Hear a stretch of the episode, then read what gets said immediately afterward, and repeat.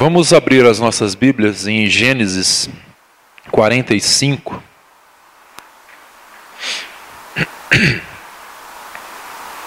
Gênesis 45, do versículo 4 ao 7.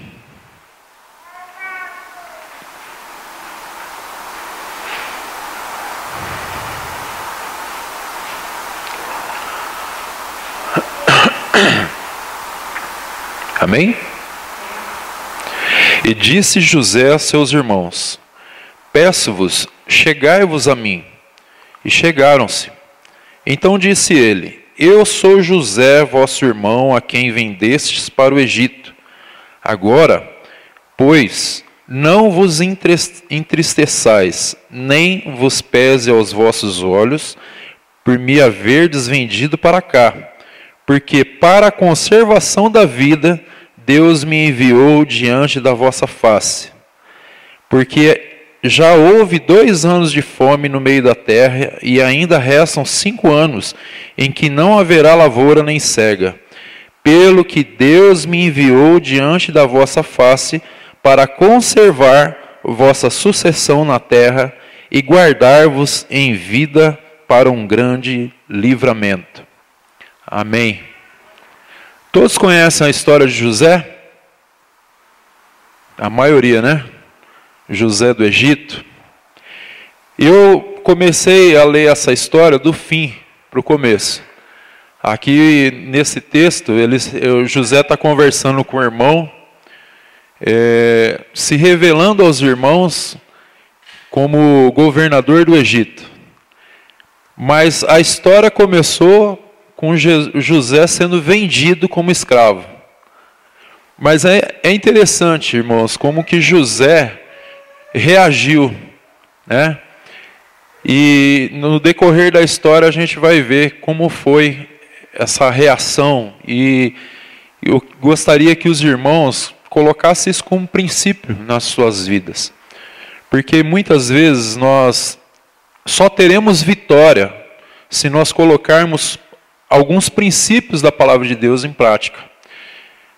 É, é interessante que nós, muitas vezes, temos uma relação com Deus, uma relação assim muito mística, como se Deus fosse resolver todos os nossos problemas e nós fôssemos ficar parados. Ou reagir diferentemente da palavra de Deus. E Deus tanto pode fazer as coisas totalmente sobrenaturais, como pode usar a tua própria vida para você sair de uma situação como essa de José. José, ele tinha tudo para dar errado. Ele era de uma família de escolhidos, certo? Filho de Israel, de Jacó, né? Jacó era filho de Isaac, que era filho de Abraão. Mas olha só o problema de família. E é interessante que a, a palavra de Deus, ele, a, ela não esconde nenhum problema humano. Ela mostra realmente como somos. O, o pai de José, o Jacó, quando era jovem, ele fez uma trama junto com a mãe dele para enganar o seu pai Isaac. Era, era escolhido, hein? É, era como a gente aqui, crente, né? Olha só, ele fez uma trama para enganar o pai, enganou o irmão, roubou a herança.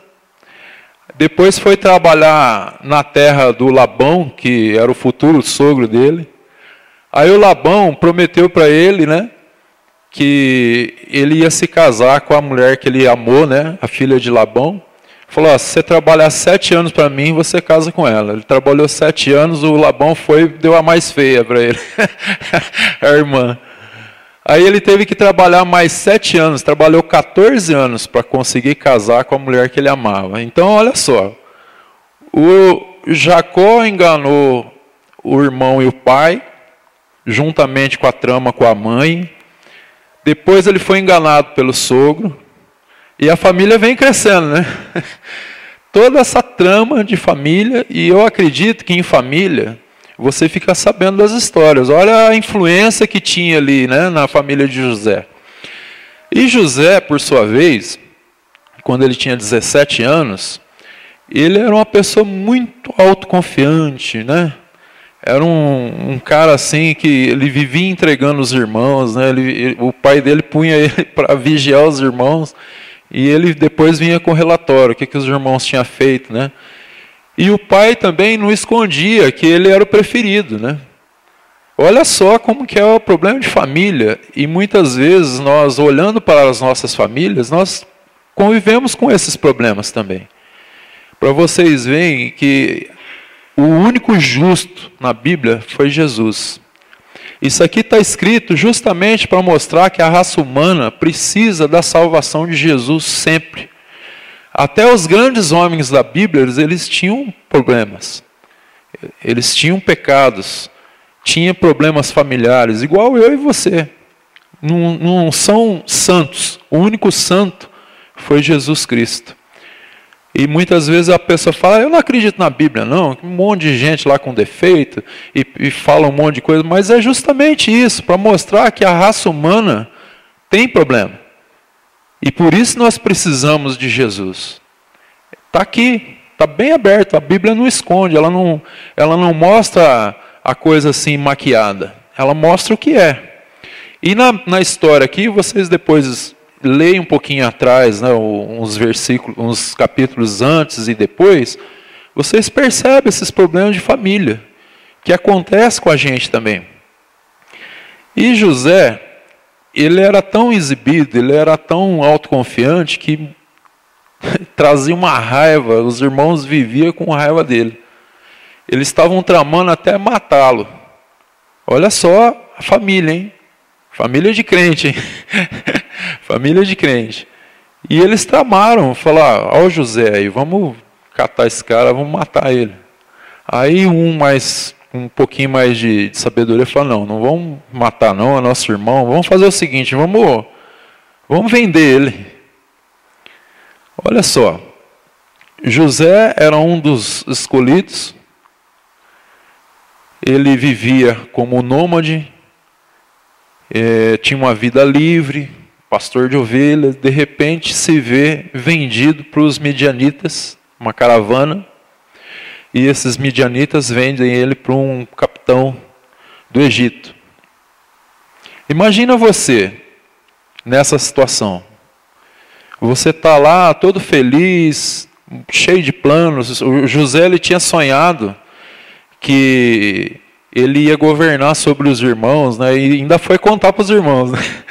O cara era legal pra caramba. E ele estava todo feliz, cheio de sonho e tal. De repente, ele se encontra numa terra totalmente desconhecida. É, era um país super sofisticado para a época. Era a maior potência, era o Egito. Né?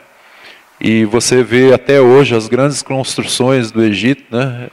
Está aí na história. E José se vê ali como escravo. Você acha que ele tinha razão para reclamar? O que, que você acha? Para desanimar? Para reclamar de Deus? Se coloca nesse lugar, você traído pelos teus irmãos, vendido como escravo, como você reagiria? Como eu reajo às decepções?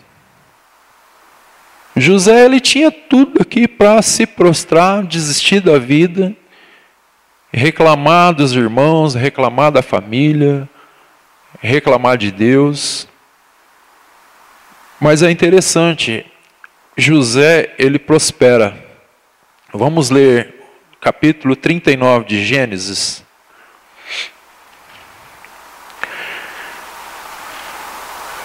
Eu, eu fico assim, cada vez que eu vejo essa história, eu fico maravilhado com as atitudes de José.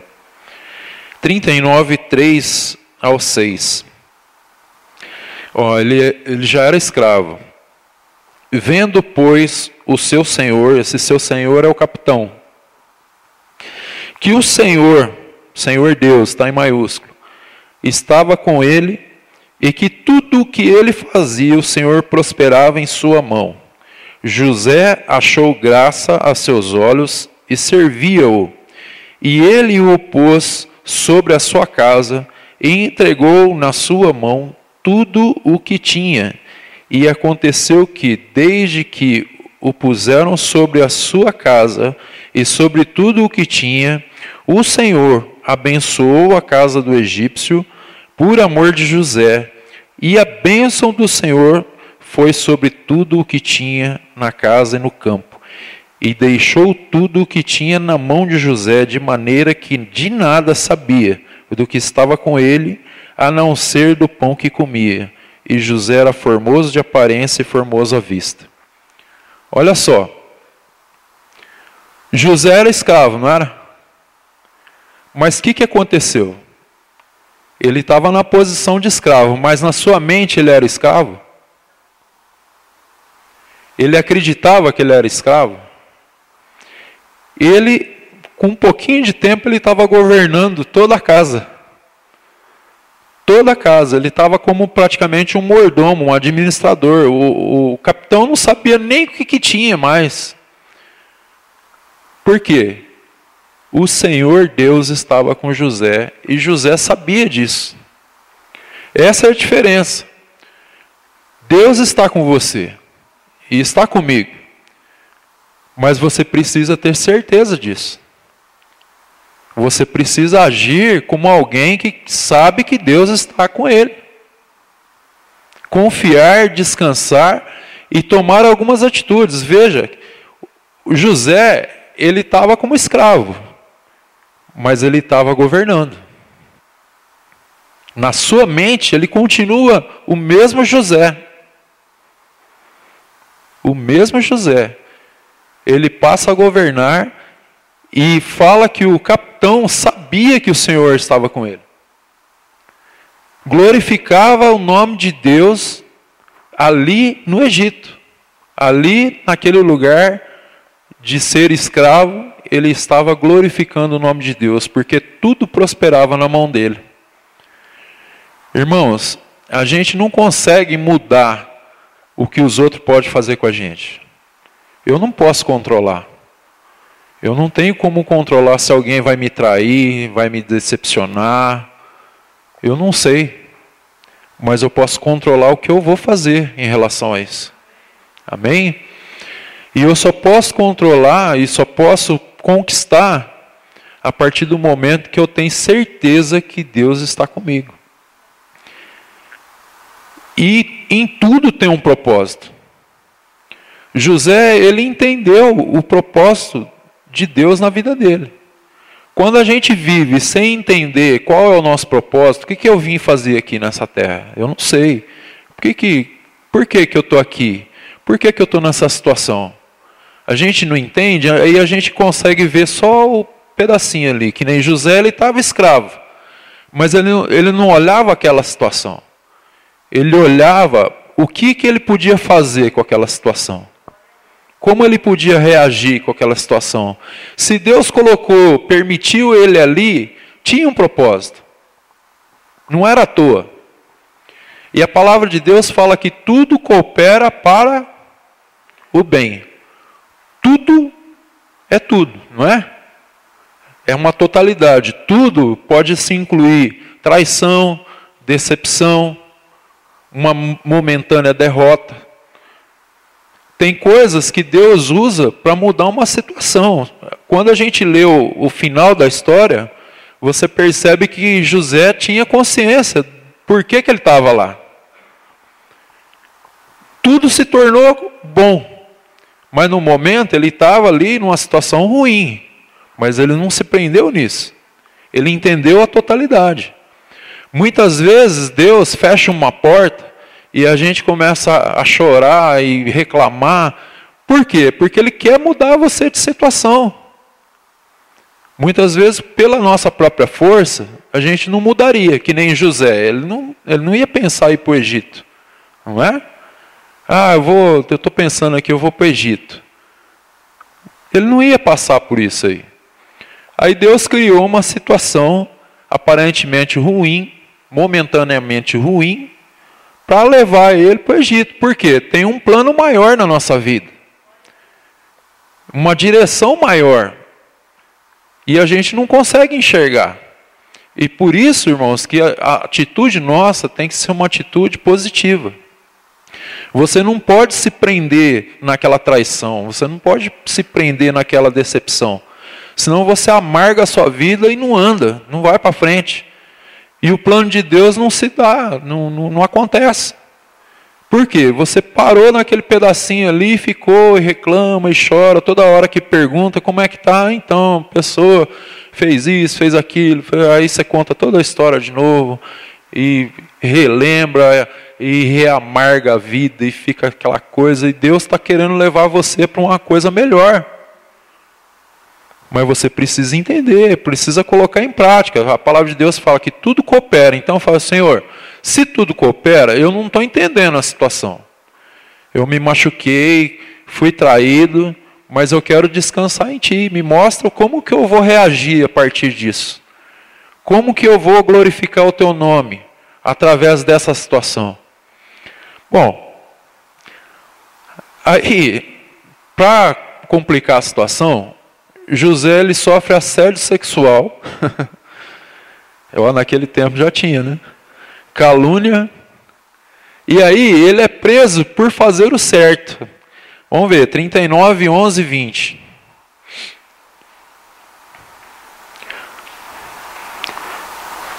Sucedeu num certo dia que veio à casa para fazer o seu serviço e nenhum dos da casa estava ali. E ela lhe pegou pela sua veste, dizendo: Deita-te comigo. E ele deixou a sua veste na mão dela e fugiu e saiu para fora. E aconteceu que, vendo ela que deixava, deixara a sua veste em sua mão e fugira para fora, chamou os homens da sua casa e falou-lhes, dizendo: Vede, trouxe-nos o varão hebreu para escarnecer de nós. Entrou até mim para deitar-se comigo e eu gritei com grande voz. E aconteceu que, ouvindo ele, que eu levantava a minha voz e gritava, deixou a sua veste comigo e fugiu e saiu para fora. Bom, ela conta essa história aqui, ele é preso. Foi vendido como escravo. Ele começou a prosperar a casa do capitão, começou a governar a casa do capitão. Tá tudo bem. Aí ele, glória a Deus, mas Deus não queria ele ali. Aí o que, que acontece? Ele vai preso. Olha só, irmãos, é uma história. É, é incrível como que Deus trabalha na história das nossas vidas. E usando coisas que não são boas, né? Coisas ruins, aparentemente. Ele, por fazer o certo, ele fugiu, ele deixou as vestes, isso quer dizer que ele fugiu sem nada. Imagina a cena. E ela inventa uma história e ele é preso. E a gente? O que, que a gente faria nesse lugar? No lugar de José? A hora que está começando a prosperar, você se acomoda, fala, bom, agora eu vou ficar tranquilo aqui, estou governando a casa aqui, todo mundo me obedece, está tudo bem, nem me amarram mais, não, não tem mais nada, estou tô, tô aqui, eu sou escravo, mas estou passando de boa, né?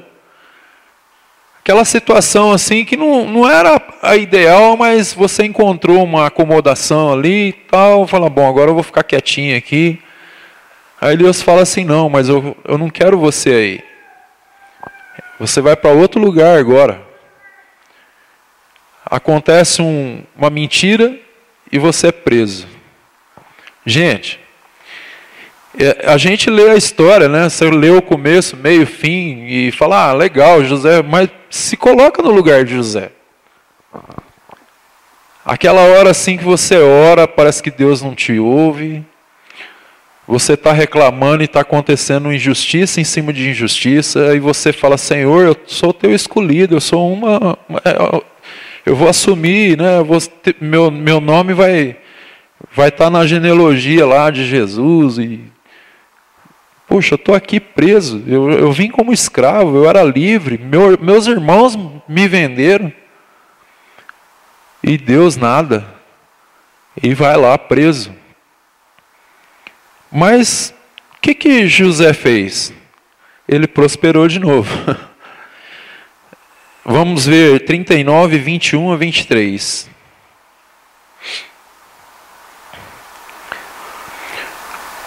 Olha só que bênção, como começa o versículo. O Senhor, porém, estava com José. Olha só, aqui está toda a diferença. Deus está com você, meu irmão.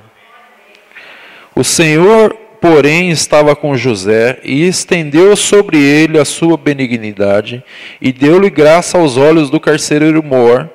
E o carcereiro Mor entregou na mão de José todos os presos que estavam na casa do cárcere, e ele fazia tudo o que se fazia ali. E o carcereiro Mor não teve cuidado de nenhuma coisa que estava na mão dele, porquanto o Senhor estava com ele, e tudo o que ele fazia, o Senhor prosperava. Olha só como que é a diferença de uma pessoa que sabe por que, que ele veio na terra, qual o propósito da sua vida, que é glorificar o nome de Deus. Ele está ali no cárcere, está preso, mas, olha só, ele começa a governar aquele lugar. Ele começa a administrar o, a cadeia, o cárcere, a ponto do carcereiro deixar tudo na mão dele de novo. Vocês acham que isso aí é por um acaso? Não é, irmãos. Deus estava com ele. E ele sabia que Deus estava com ele. E reagia da forma de entender que Deus estava com ele. Essa é a diferença. Deus com certeza está com você. Se você foi traído, foi decepcionado, está passando por luta, eu estou te falando que Deus está com você e Ele vai te levar para um lugar melhor. Você precisa entender isso e precisa reagir dessa forma, parar de reclamar, parar de amargar a tua vida preso numa coisa que aconteceu, deixa para lá acredita que Deus está com você e pegue isso como alavanca para a sua vida. É isso que José está fazendo aqui. Mas pra, a, a, história não pode acabar assim, tem que piorar um pouquinho. José, ele, ele interpreta dois sonhos, né? E ele fala para um lá, fala assim, lembra, lembra de mim quando você estiver servindo o rei lá de novo, que tinha o copeiro, acho que o padeiro lá preso. E falou assim, ó, você vai voltar lá na casa do, do rei, ó, lembra de mim, ó, foi injustiçado, não, não, não precisava estar tá aqui, foi mentira, inventaram uma história. Aí, não, pode deixar, lembro, puxa, olha, eu quero te agradecer que, olha, você me alertou, você interpretou meu sonho, eu estou feliz. Não, pode deixar. Ó, é nós.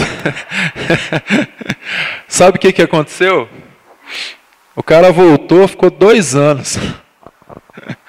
e José preso. Esqueceram do José. E a gente? O que, que você faria?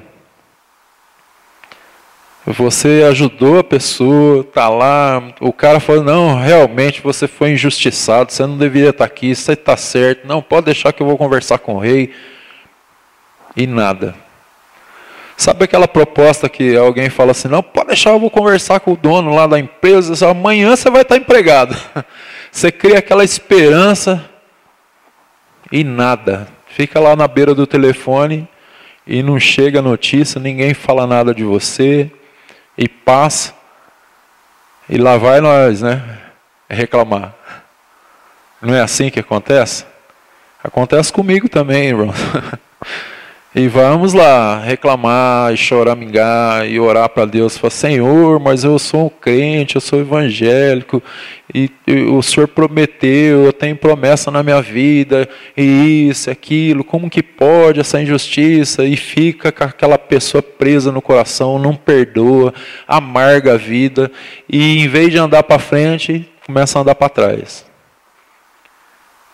Entenda o propósito de Deus na tua vida. Se Deus te deu promessas, se Deus te salvou, te colocou aqui, Ele tem uma razão maior. Uma razão maior do que a minha própria vida, maior que a tua vida. Ele tem um plano muito mais perfeito, muito mais glorioso para a tua vida e para a minha. Consiga descansar em Deus, consiga se entregar a Deus. Sabe aquela situação da criança que você joga lá para cima, quando ela está bem pequenininha, que ela ri, né? É mais ou menos aquilo. Você percebe que a criança começou a crescer um pouquinho, ela já, ela já segura, se agarra, porque ela não tem mais confiança. Já perceberam isso? E Deus, Ele quer que você continue confiando nele. Muitas vezes a gente não confia, não, não se solta, não se entrega. Como a, a música que a gente fala de se render, né? Se render e falar, Senhor, o Senhor conhece a minha vida muito mais do que eu. O Senhor, o senhor conhece a, a, minha história antes de eu nascer e, e toda a minha história, até depois de sair dessa vida aqui, o Senhor conhece. Eu não. Se eu não conheço, o que, que eu tenho que fazer? Me render. Me render. E José, esquecido, né? O que, que ele fez? Vamos lá. Prosperou 41, 39 ao 41. Depois disse Faraó a José: Pois que Deus te fez saber tudo isto, ninguém há tão inteligente e sábio como tu. Tu estarás sobre a minha casa, e por tua boca se governará todo o meu povo. Somente no trono eu serei maior que tu. Disse mais Faraó a José: Vês, aqui te tenho posto sobre toda a terra do Egito.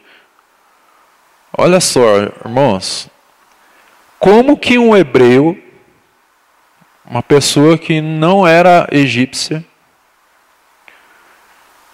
chega a governador do Egito? Era o segundo no reino. Como que ele chega lá? Irmãos, eu, eu fico imaginando hoje, né, hoje nos, nos nossos dias, alguém chega para você e fala assim, olha, eu vi que você, Deus atua na tua vida e tudo prosperou, eu vou te colocar como diretor geral aqui da empresa. Aí você olha e fala, nossa, eu não sou nem filho do cara, eu não tenho toda essa qualificação, e de repente eu estou aqui, como é, que, como é que acontece isso? Mas Deus pode te colocar numa situação parecida com isso. Só que vê que o caminho não foi normal, né? José não foi lá como criança, crescendo no reino, né? Lá no Egito, aprendendo todas as coisas do reino, aprendendo a governar, fez curso, né? Fez, aprendeu a língua, né? Ele vai para uma escola meio diferente. Ele vai como escravo, depois ele foi preso, depois ele foi esquecido, mas ele chegou a governador. Se ele fosse pensar, vamos imaginar que nada tivesse acontecido com ele, vocês acham que ele ia chegar a governador? Ele está lá cuidando de ovelha, tranquilinho, né? na brisa. Ele, ele, você acha que ele ficou imaginando, olha, um dia eu vou ser governador do Egito? Passou isso na cabeça dele? Não.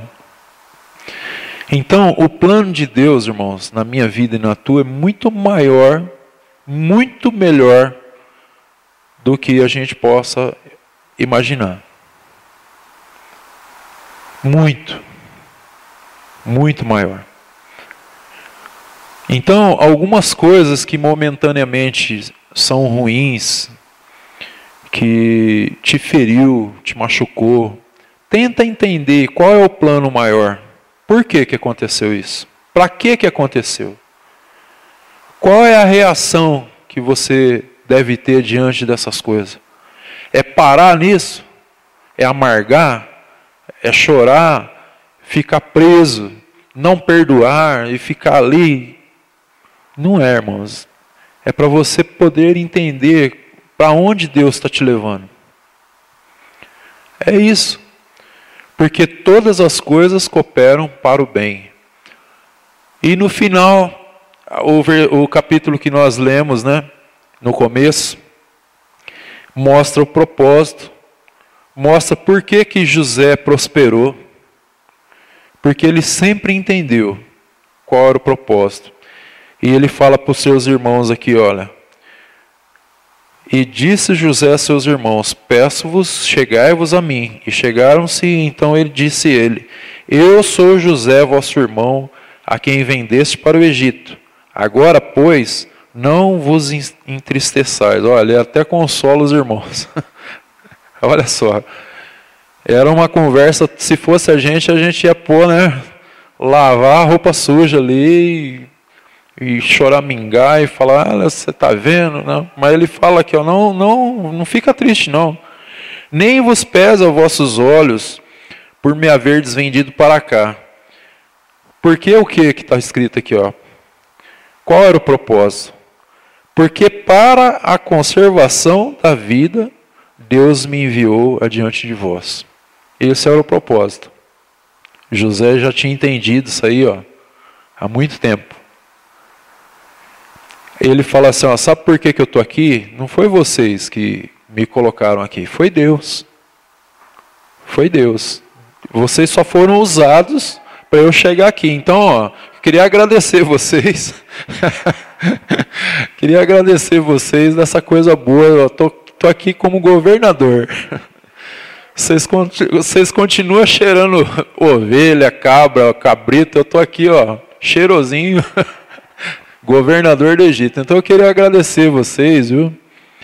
Olha só como que é diferente, irmãos, a maneira de enxergar a vida e reagir à vida.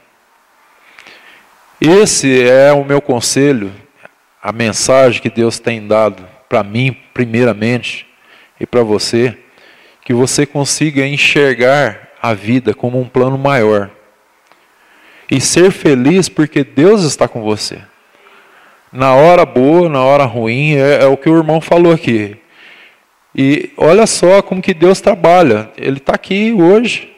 Deus está agindo na sua vida, está salvando você, sua família. É uma coisa assim. Começou do quê? De um, de um problema. Então, a gente não conhece o plano de Deus na nossa vida. Com certeza vai ter muitas vidas que você vai poder ajudar com essa, com essa experiência que você teve. E, e é assim com a nossa vida. É assim, você que você possa entender o plano de Deus na sua vida. Se alguém magoou você, te traiu, te esqueceu, te decepcionou, perdoa. Esquece. Anda para frente. Anda para frente. Entenda o que Deus tem na tua vida. E comece a alcançar esse plano maior. Se você ficar preso, você não chega lá. Mas deixa para lá. E caminha para frente. Amém?